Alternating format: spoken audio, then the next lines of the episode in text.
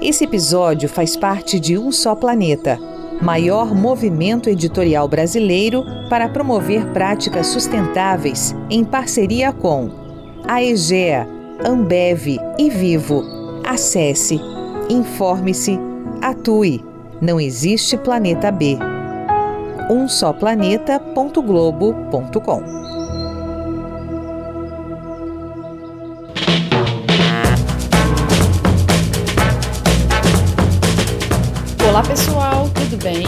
Sejam bem-vindos a mais um episódio do podcast Entre no Clima, do Um Só Planeta.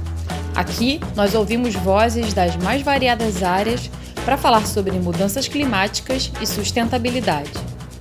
Entrando no ritmo da COP27, que começa já nos próximos dias, hoje o nosso bate-papo vai ser com a Paloma Costa. Ela é membro do Grupo Juvenil de Aconselhamento sobre Mudanças Climáticas do secretário-geral da ONU e também atua como assessora do Instituto Socioambiental. Bom, Paloma, super obrigada pela sua presença aqui com a gente. É um prazer receber você para esse bate-papo do Entre no Clima. E como a gente já está se aproximando da COP27, né, eu queria começar essa nossa conversa falando sobre a sua atuação no grupo de jovens que faz esse aconselhamento direto sobre a crise do clima junto à ONU.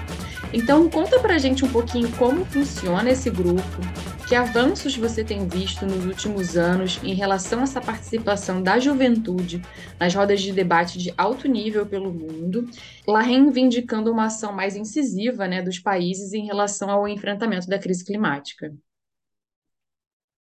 Olá, pessoal do Entra no Clima, bom dia, obrigada por me receber, boa tarde, não sei que hora você vai estar escutando. Bom, é, eu acho que para responder um pouco a sua pergunta, né, vou contar um pouco de como tem sido o nosso trabalho. A gente foi escolhido em 2020 sete jovens de diferentes partes do mundo para representar cada uma das regiões que são parte desse sistema da ONU, como ele é dividido. E eu fui escolhida para representar a América Latina e o Caribe. O nosso trabalho consiste basicamente, né, é, no começo de, de 2020, era a gente acompanhar um pouco das seis ações positivas propostas pelo secretário-geral da ONU, é, que visavam uma transição justa, é, equitativa e que voltasse para o clima com essas seis ações positivas que eram que visavam orientar o mundo nesse período em que a gente estava é, no meio de uma pandemia, no auge da pandemia, e pensar, né, como que poderia ser um mundo a partir daí. Mas eu acho que com o passar do tempo, a gente acabou entendendo que, para além é, de pensar em quais seriam as linhas de ações e, e as prioridades que a gente poderia construir juntos, a gente entendeu algo que talvez a gente já sabia no movimento da juventude, é que qualquer passo que a gente queira dar é, em uma estrutura que hoje a gente sabe muito bem que é insustentável, a gente viu tudo que passou na, na, na pandemia, a gente tem visto quais são os resultados de governos que não têm compromisso com o meio ambiente, com a população. Então, eu acho que a gente entendeu que se a gente quer mudar de verdade, além de decisões, a gente tem que mudar também essa estrutura social, que é totalmente uma estrutura insustentável e que ela seja mais inclusiva, mais diversa e mais é, realista quanto ao que tem sido a prioridade e quais têm sido os caminhos que a gente deve seguir como humanidade. Então, é, nos últimos anos, eu acho que sobre as conquistas que a gente tem visto, é com certeza é, esses passinhos de formiguinha né, dentro da estrutura das Nações Unidas, que é um organismo internacional, multilateral, que trata com chefes de Estado, com tomadores de decisão, é entender que cada uma das recomendações que a gente tem tido a chance de dar é, para o secretário-geral da ONU, né, que é o mais alto cargo das Nações Unidas, elas têm repercutido internamente. E eu não diria que é à toa que foi nesse ano também, depois de dois anos do nosso trabalho, que a gente viu sair finalmente, por exemplo, a ONU Juventudes, transformada em agência, trazendo aí uma estrutura melhor para atender e receber os jovens. A gente, durante esse processo, entendendo melhor sobre toda essa estrutura, a gente viu que tem muita coisa que realmente não faz com que a gente seja bem-vindo nesse espaço, né? Então, é, eu acho que isso foi uma conversa até que eu estava tendo com é, um grupo do qual eu faço parte, que são 30 jovens do mundo, é, que a gente foi em 2019 para uma conferência de clima e, enfim, viramos apoiadores da, apoiadores da ONU. É, e eles estavam escolhendo, né, a próxima pessoa para vir para o IAG, né, tipo, que eles iam indicar. E a gente estava tendo essa conversa, né, sobre que às vezes, é, quando a gente soube que ia ter um Youth Advisory Group para o secretário-geral da ONU, a gente esperava que as mudanças fossem ser assim, um grande show. E foi muito legal a gente conversando e vendo o que, que foi cada um dos conselhos, o que, que foi coisas que a gente tinha discutido. Até o próprio grupo de conselheiros foi algo que a gente pediu em 2019 em uma carta, quando a gente fez o primeiro, a primeira cúpula de jovens na ONU. Então, acho que, por mais que às vezes os resultados hoje, dois anos depois, não pareçam enormes, eu tenho certeza que eles impactaram muita gente e abriram muitas portas. Então, eu, eu pelo menos sou muito orgulhoso do que a gente conseguiu fazer, sendo o primeiro grupo, chegando lá, não tinha nenhuma estrutura para receber a gente, e a gente foi achando as chaves e abrindo as portas. Então, que bom que a gente caminhou, né? Eu diria. Com certeza, com certeza. E como você falou, é é um passo a passo, né? Assim, a gente não pode esperar que algo que foi construído durante tanto tempo, né, seja destruído ou reformulado, qualquer é, que seja o nosso objetivo, em um curto espaço de tempo. Eu sei que é, o, o, tempo urge, né? As mudanças climáticas são algo urgente da gente enfrentar, mas é passo a passo, é sabendo construir diálogos, construir conversas, né? Que a gente vai chegando onde a gente precisa chegar essa transformação, ela com certeza é uma transformação de consciência muito grande, né, que precisa ser feita. E isso a gente só vai conseguir com certeza dessa maneira, conversando, dialogando, claro, impondo também é, a ciência, né, que é muito importante nesse caso, né, fazendo com que a ciência seja escutada, seja ouvida aí pelo mundo, mas com certeza através, é, por meio dessa base de diálogo, de construções, e que bacana saber que vocês já veem, apesar do pouco tempo, né, esses resultados. Você que está aí dentro, com certeza sabe melhor do que ninguém, né, o que, que já avançou. Muito legal. É, vamos falar um pouquinho, então, de, dessa próxima COP. É, e qual é a sua expectativa, então, Paloma? Você que já foi para outras conferências do clima, e essa conferência, então, está sendo realizada num país em desenvolvimento, né, lá no Egito. É, então, a gente imagina que a implementação das metas climáticas, pelo que a gente tem acompanhado aí de pré-COP, vai ser um grande assunto, né? O que, que a juventude pretende levar de cobrança? O que, que você espera que saia de concreto dessa próxima cúpula? Bom, eu acho que isso é um ponto muito relevante, né? Faz tempo que as, que as conferências de clima elas só têm passado na, na área norte, vamos dizer, do globo terrestre, né? E, bom, eu ouvi um boato, né? Eu que nunca participei em uma COP no Global Sul, que em áreas quentes os negócios andam mais rápido. Então, eu espero que seja assim mesmo, apesar de não ter sentido essa como a energia mundial sobre essa COP, né? Assim, acho que tem muita gente é, que tá um pouco assim já decepcionada, vamos dizer. Eu acho que pensando que, bom, com tantos desafios, né, de participação da sociedade civil, não tiveram tipo é, muito espaço para acesso mesmo, credenciais disponíveis para a sociedade civil participar os imensos desafios logísticos de visto, de hospedagem e, e afim. Mas eu, eu acho que como uma, como uma eterna, vamos dizer, pessoa que acredita, eu tendo a acreditar que sendo essa COP que todo mundo diz que é a COP da implementação, que esses 20, mais de 26 anos de conversa, né, é, agora chegou o momento da gente falar, bom, beleza, né? Chegamos em alguns acordos, muitos acordos. Tá, mas e agora, né? Como é que a gente vai botar isso para girar? O que que vai ser daqui para frente? E eu acho que, obviamente, a pauta de mercados de carbono, de perdas e danos, ainda vão ser assuntos muito relevantes nessa COP, que ainda vão estar em discussão, ainda vai estar é, muito nesse momento de, dos líderes mundiais entenderem qual seria a melhor forma de chegar aí a um lugar comum, mas é, essa COP não deixa de ser a COP das finanças, que eu acho que é a COP que o mundo inteiro vai estar tá, é, pensando para onde a gente deve remanejar os fundos, né? E ontem eu estava vendo um documentário, aquele Em Busca dos Corais, e ele termina com uma frase muito legal, assim, né? Que é algo que, sei lá, eu pelo menos penso muito, né? Eu acho que ser ativista climática, trabalhar pelo clima, eu acho que o que mais motiva a gente, vendo tanto retrocesso, tanta destruição, tanta falta de responsabilidade, tanta falta de compromisso, é na verdade a gente ir para o front, é a gente chegar aonde o impacto do clima está mais severo e ver a criatividade, a, a capacidade que nós, como uma comunidade global, temos de mitigar, de resistir, de se adaptar aos impactos do clima. Então, é, eu espero que muita gente possa é, se emocionar, assim como eu me emociono com tantas soluções, com tantas ideias, com tantas possibilidades da gente construir uma nova comunidade mais justa, mais inclusiva, e que a gente possa é, realmente trazer mesmo esses investimentos, é, conseguir aplicar essas iniciativas, conseguir iniciar elas.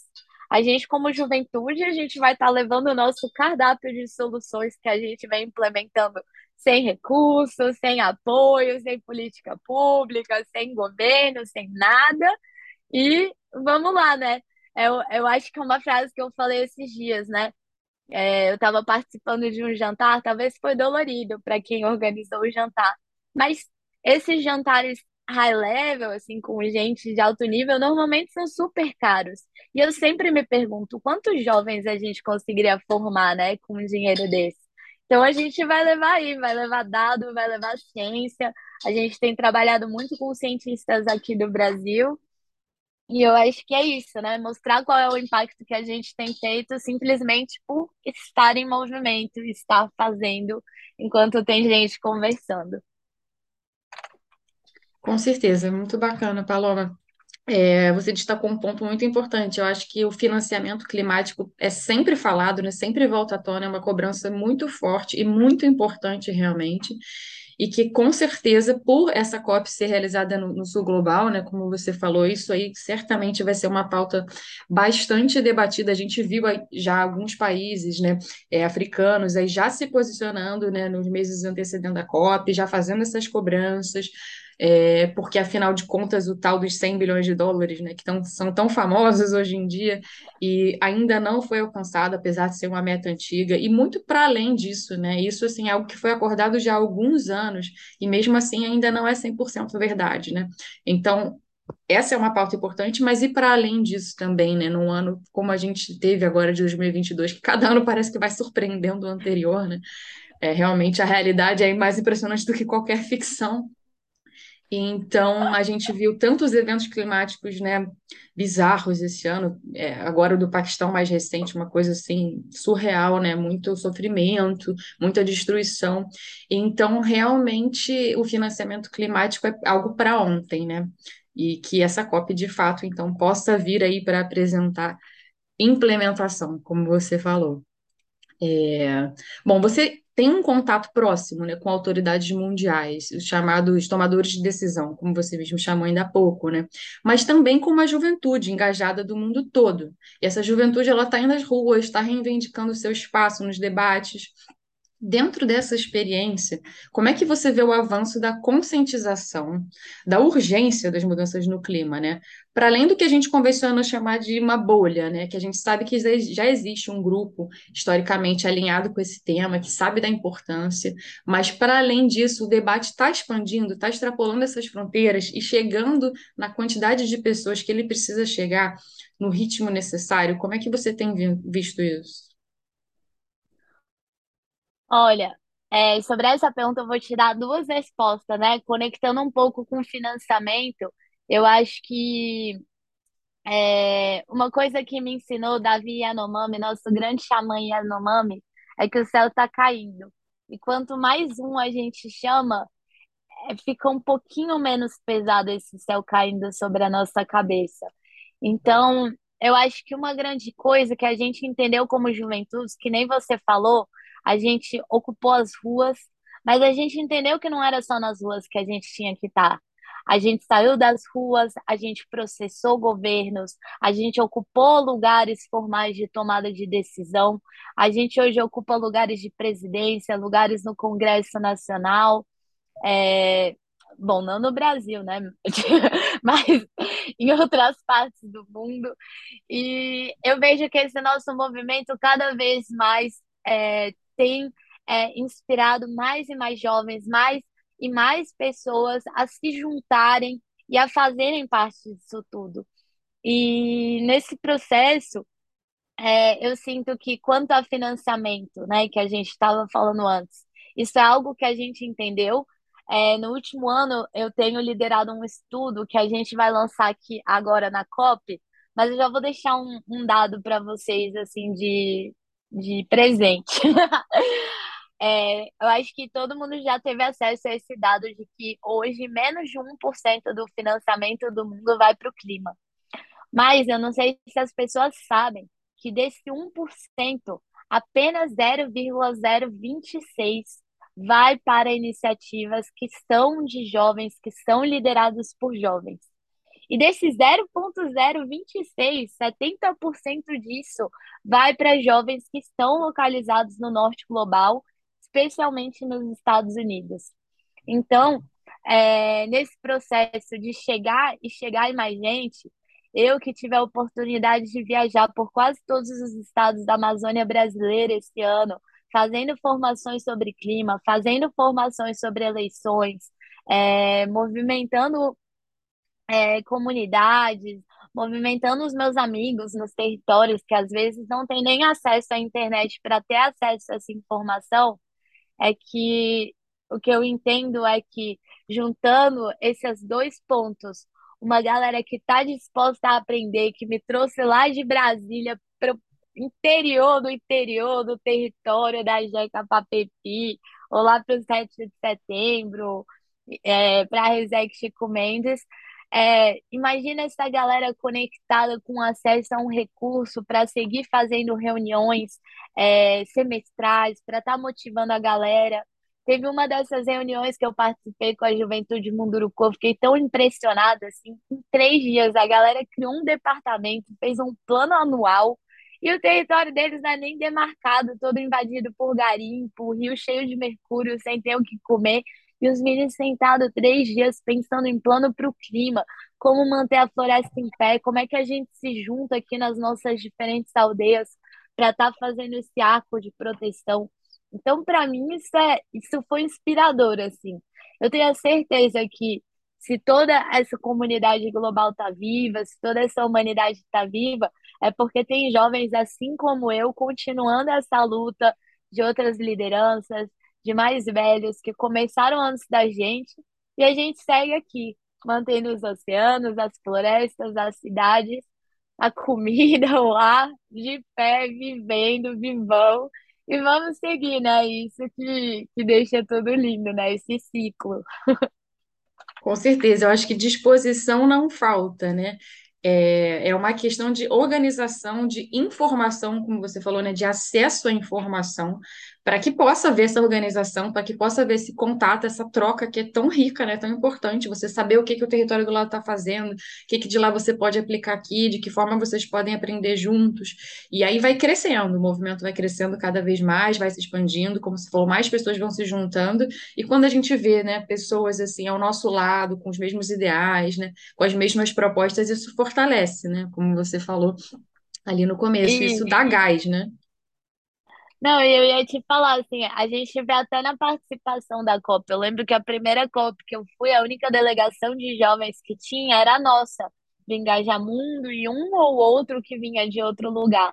Hoje, o grupo de juventudes que vai para a COP só pelo Brasil tem mais de 85 pessoas. Deus, socorro de encontrar esses malucos tudo lá.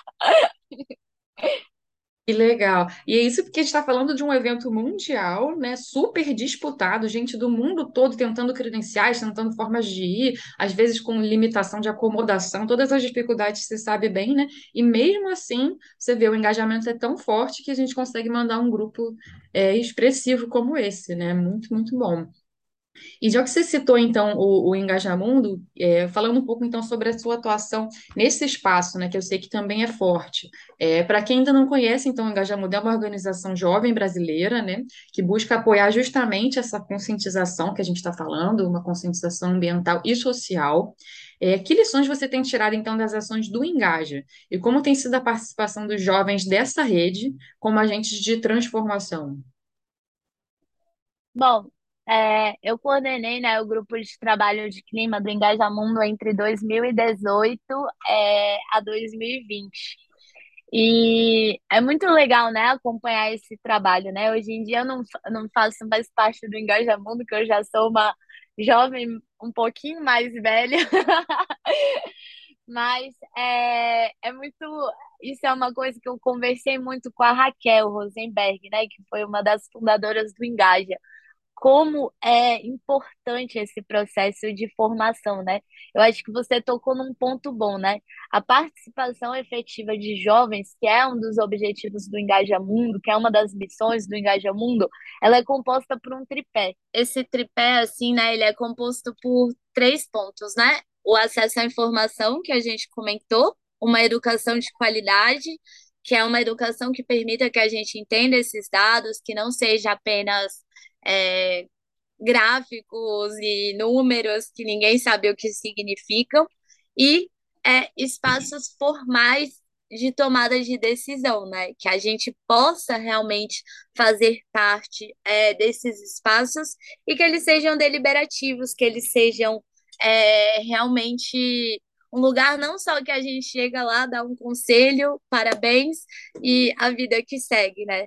Que realmente é, é, o que a gente aporta também, porque eu acho que rola esse problema, né, com jovens, e isso é algo que a gente discutir muito dentro da rede do Engaja, né, que a gente sempre, quando chega no espaço, as pessoas veem a gente como júnior demais para trazer algum aporte, mas as pessoas se esquecem que o conhecimento ele é co-construído, né? Ele vem também das nossas experiências reais, das nossas experiências de estar no front, das nossas experiências como estudantes, como recém-trabalhadores que estão lendo informações talvez atualizadas, que estão pensando, que estão discutindo, e óbvio, de pessoas que vêm de um lugar distinto e que, por vir de um lugar distinto, é, acessam a informação de um outro lugar, né? Então, para mim, me parece uma besteira quando as pessoas não é, valorizam a opinião de um jovem porque apenas para, pela pessoa ser jovem, né? Eu acho que isso não faz sentido, desde a minha visão. É, mas, enfim, né? E o que é, eu tenho visto né, nesse processo de engaja, como quem é, fez parte da rede, hoje em dia acompanha esses resultados, né? É, o quanto que o Engaja avançou, né? Eu acho que o Engaja, no começo da história, do Engaja é, tinha muito esse olhar para como a gente pode participar efetivamente. E talvez esse olhar para fora, né, para conferências, para espaços de tomada de decisões. Mas hoje, o Engaja, é, nesse avanço da história, né, de mais de 10 anos de atuação, a gente entendeu que, o, que primeiro, antes de olhar para fora, a gente tem que olhar para dentro. E olhar e construir e fortalecer a nossa casa. Então, se a gente demanda, por exemplo, para que os espaços de tomada de decisão incluam mais pessoas indígenas, mais pessoas pretas, mais pessoas de diferentes é, realidades, por que não incorporar isso na estrutura da nossa própria organização e mostrar como isso traz resultados, mostrar a importância disso? Então, eu vejo que o Engaja tem ido para esse lugar. E foi muito legal agora participar da experiência, porque quando eu estava na coordenação de clima, a gente criou um projeto que chama Educlima, que é de educação é, climática voltada para jovens é, de diferentes idades, que traz essa metodologia de você ninguém vai te ensinar sobre clima, né? Não tem como. Clima é uma percepção, eu acho que cada um tem o seu insight para saber, assim, de fato, onde que bate, né? Porque o clima é um assunto que ele toca em diversas áreas. Então, a gente usa uma metodologia de cada um se achar nesse lugar do clima, né? O que você sente que impacta a sua própria realidade, do lugar da onde você veio, do lugar que você é, é de quem você é, enfim, né? E a gente criou essa metodologia em 2019, durante a, a Semana de Clima de Salvador, e é, agora, em 2022, eu pude participar de uma nova edição que está acontecendo aqui em Brasília, e foi muito legal ver como é, a própria metodologia ela avançou, como mais gente é, aportou com novas ideias de como isso pode ser abordado, de como isso pode trazer e engajar mais jovens, outras ferramentas que não tinham naquela época, apesar de parecer fazer pouco tempo, mas, por exemplo, não tinha TikTok, pelo menos a gente não usava, assim, não era famoso. Então, tipo, várias coisas que vão atualizando. Então, eu vejo esse processo muito legal, assim, né? Do EduClima agora trazer muito mais como resultados, por exemplo, que você faça uma mudança no seu lugar, que você traga é, a sua comunidade para estar tá atuando junto, do que tá formando jovens para participar desses espaços. Então, tipo, sei lá, eu acho que deu para entender um pouco, mas essa é um pouco a visão que eu tenho da atuação do Engaja. Com certeza, é uma evolução, né? Como tudo na vida vai evoluindo. Muito bacana. É, Paloma, você citou aqui brevemente ainda há pouquinho a questão do, da inclusão, né? De como é importante a gente incluir, então, é, diversas perspectivas diferentes em todas as rodas para que a gente tenha, então, é, opiniões, vivências, demandas diferentes, e que a gente saiba respeitar o outro, o lugar do outro, e cada um lutando, então, pela sua realidade, mas juntos, né? E a questão dos povos indígenas, eu sei que é o que te toca, né? Que você trata bastante nas suas viagens, certamente você ganhou muito conhecimento em relação a isso. E a gente tem ouvido cada vez mais a voz dessas comunidades. Acho que o discurso da China é, ano passado na COP26 é, foi um bom exemplo, né? Que muita gente talvez não estivesse esperando, mas aí mostra o, o quanto essa comunidade tem, tem avançado, apesar de muitos percalços, percalços né? É, para ser ouvida, né? O que é muito importante. É, o que você tem percebido assim de melhorias nessa questão? E que exemplos positivos, é, que é sempre bacana a gente trazer exemplos positivos que inspirem, né? É, você acha que os indígenas têm dado para o mundo hoje, com as soluções para os problemas que tanto afligem a humanidade? É, eu acho que a participação da Chai, né, é especialmente especial para mim, assim, especialmente especial, porque a Chai, é, ela é é, o resultado vivo de uma dessas coisas que a gente conseguiu fazer como conselheiros do secretário-geral da ONU, né? Eu acho que principalmente eu e a Archana, que é minha companheira do grupo de conselheiros, que ela também é indígena, só que lá da Índia, a gente vem pautando todo dia, assim, buzinando no ouvido do secretário-geral que se a gente quer implementar essas soluções, acelerar essas soluções, a gente tem que trazer quem está no front, quem está fazendo. E eu fico muito feliz em Achai, que foi minha indicação, ter sido essa pessoa aí que abriu a conferência, que o mundo todo pôde escutar e agora conhece a história dela, conhece a história do povo dela, conhece a história que o território urueu está enfrentando, né? Que não é o povo dela, mas que é lá no, no território Rondônia, vamos dizer assim, do, do da Chai. E, e para mim isso me dá muito orgulho, assim, né? Pessoalmente, assim, de é, ver o tanto que a minha amiga brilhou, que ela realmente tocou os corações, que ela trouxe ali uma mensagem. Eu lembro que antes dela subir no palco, ela estava me contando, né, que antes dela sair, o cocá que ela ganhou do pai dela era o cocá de liderança, e ela nem sabia disso tudo. Assim. Eu lembro que quando eu falei para ela, tipo, Chai, é, então, beleza, né? Você vai lá participar da abertura. Eu lembro que ela me, me falou assim, tipo, tá, beleza, te manda um vídeo. Aí eu, vídeo? Não, minha filha, vai arrumar seu lookinho que você tá indo amanhã abrir pro mundo inteiro. Ela, tipo, o quê? Não, tá louca.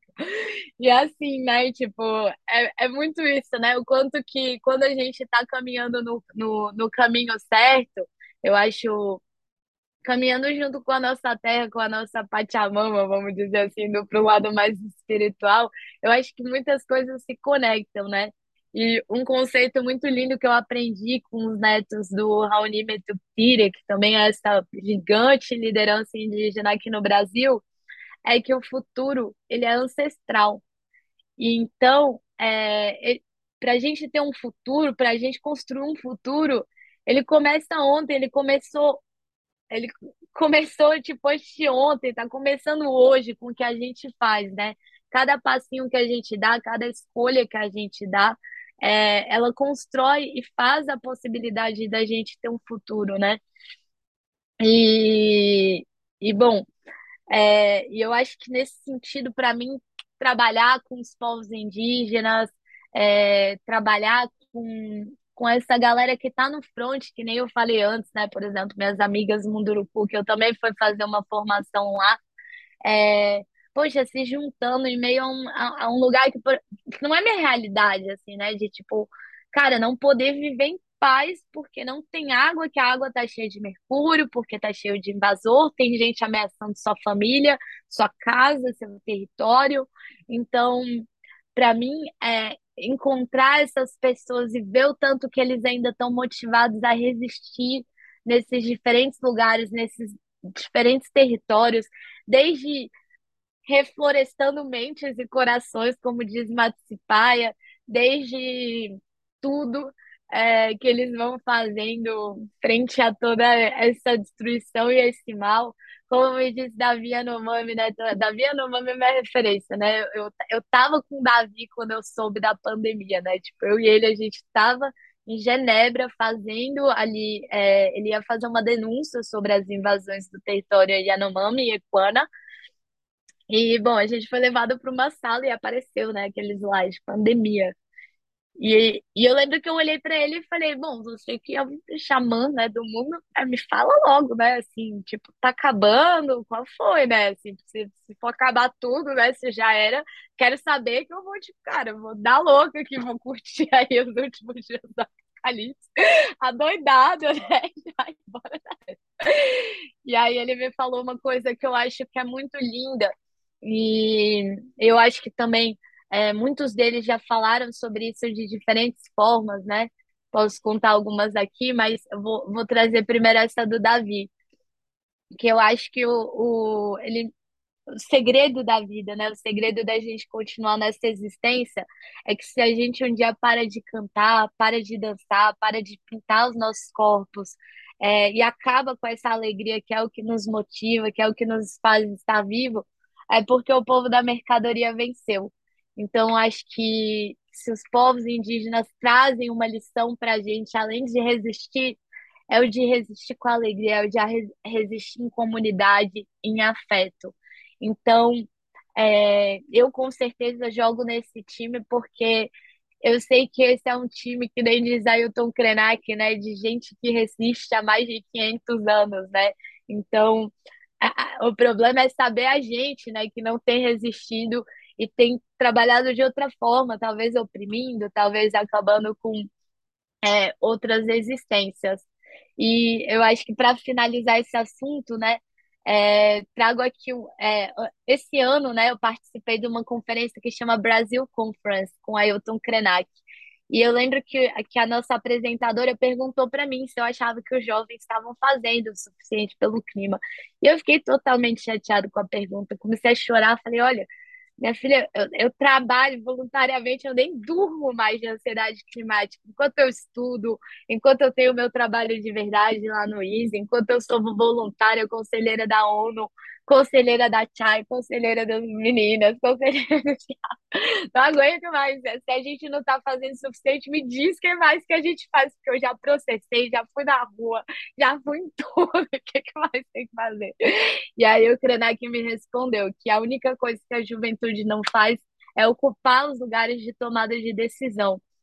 E eu acho que o que falta, talvez, para a gente acelerar esse mundo e graças a Deus a gente teve essa notícia maravilhosa de Soninha, é, Guajajara, Célia Chacriabá eleita, é ter pessoas que trazem uma nova visão, que trazem uma nova realidade nesses espaços de tomada de decisão. É, a gente conseguiu eleger duas representantes para a bancada do COCAR.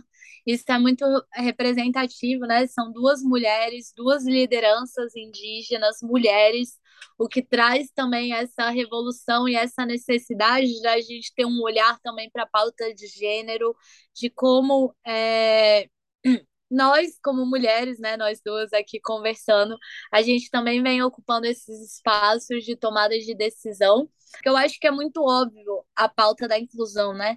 Ela é sobre a gente tomar decisões que façam sentido para um maior número de pessoas.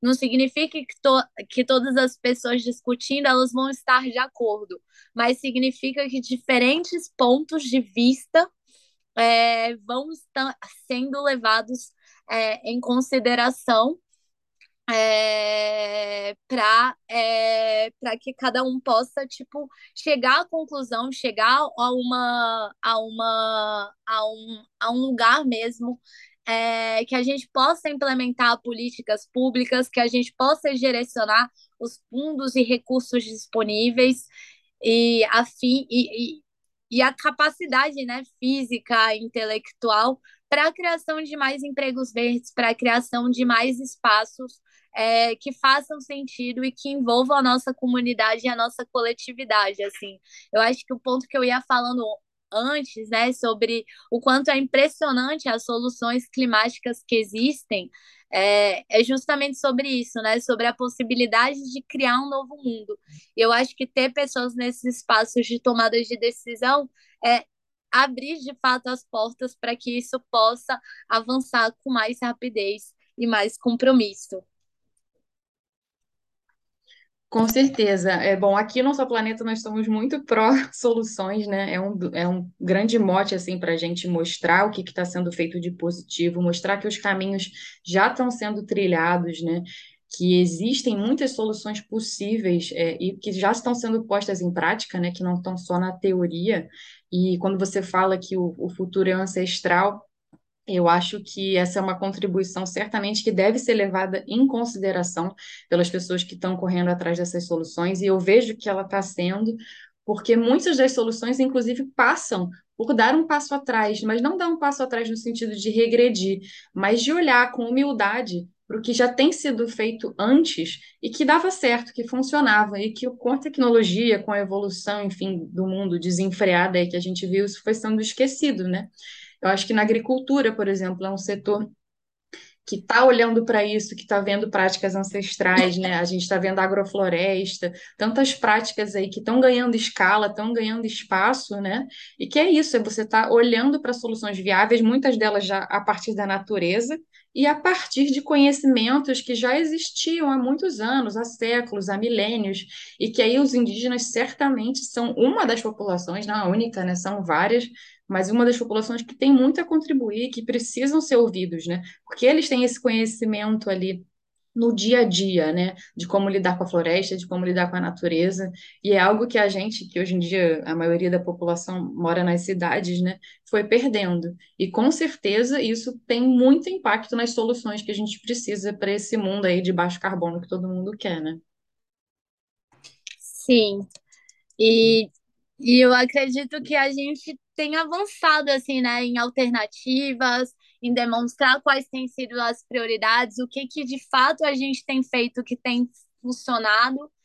E, e, e eu acho que é um pouco isso, né? Eu acho que a gente, como essa comunidade global, a gente tem dado passos pequenos, mas muito significativos. Eu acho que a gente agora finalmente ter mais de um representante indígena no Congresso, ter representantes quilombolas, é, ter mulheres trans e afim, é, significa que a gente está caminhando para o lugar. Talvez não com a rapidez que a gente gostaria de ver, mas caminhando. E eu acho que esse caminhar é algo que a gente tem que valorizar muito também, olhar com bastante atenção, ver como que tem funcionado e pensar em formas de criativa para que isso possa ecoar, reflorestando mentes, corações e trazendo aí é, um mundo possível para todos nós. Com certeza. Bom, Paloma, antes da gente terminar, você falou uma palavrinha mágica aí em um dos momentos da nossa conversa, que é a ansiedade climática, né? Que é algo que tem acometido muitos jovens pelo mundo, não só jovens, é claro, mas a gente tem ouvido muito falar dessa angústia em relação ao futuro, né? Que muitas vezes é o que move também os jovens a se posicionarem, a cobrarem tanto das autoridades, né? Porque afinal de contas são obviamente, as populações que são mais jovens hoje, que vão conviver com, por mais tempo, né, com os efeitos dessa crise climática, que podem ser, como a gente já tem visto, muito graves, né? É, dentro dessa sua vivência pessoal e da convivência que você tem com diversos jovens aí pelo mundo, é, que recado você gostaria de deixar, é, antes da gente encerrar, para esses jovens que sentem essa ansiedade, que sentem essa angústia, que é totalmente compreensível, né? Mas a gente está falando aqui de soluções e acho que isso é muito inspirador. Queria que, enfim, você deixasse aí um recadinho especial antes da gente terminar. Eu acho que se eu puder deixar um recado, é que, obviamente, é, para que os impactos possam ter um maior alcance, é, a gente só consegue isso em comunidade, em afeto, em hackeando essa estrutura. Mas isso não tira o fato que cada um de nós é, não podemos também é, estar fazendo o mínimo e o máximo para estar tá, é, lutando pelo clima. Eu acho que cada escolha diária que a gente faz sobre o que a gente consome, desde produtos a informações, é, sobre o que a gente cultiva no nosso meio ambiente, no nosso meio social, tudo isso influencia na luta pelo clima, na sociedade, na comunidade que a gente tem construído. Então, se eu puder deixar um conselho a todos, é, repetindo mais uma vez aqui nesse podcast de hoje, é que a gente tenha a capacidade de reflorestar realmente os nossos corações, as nossas mentes, que a gente possa se encher que nem o oceano vem enchendo e levantando e possa se levantar junto para o nosso planeta de pé. Então, é isso, eu fico à disposição. Quem entrar em contato, bora junto.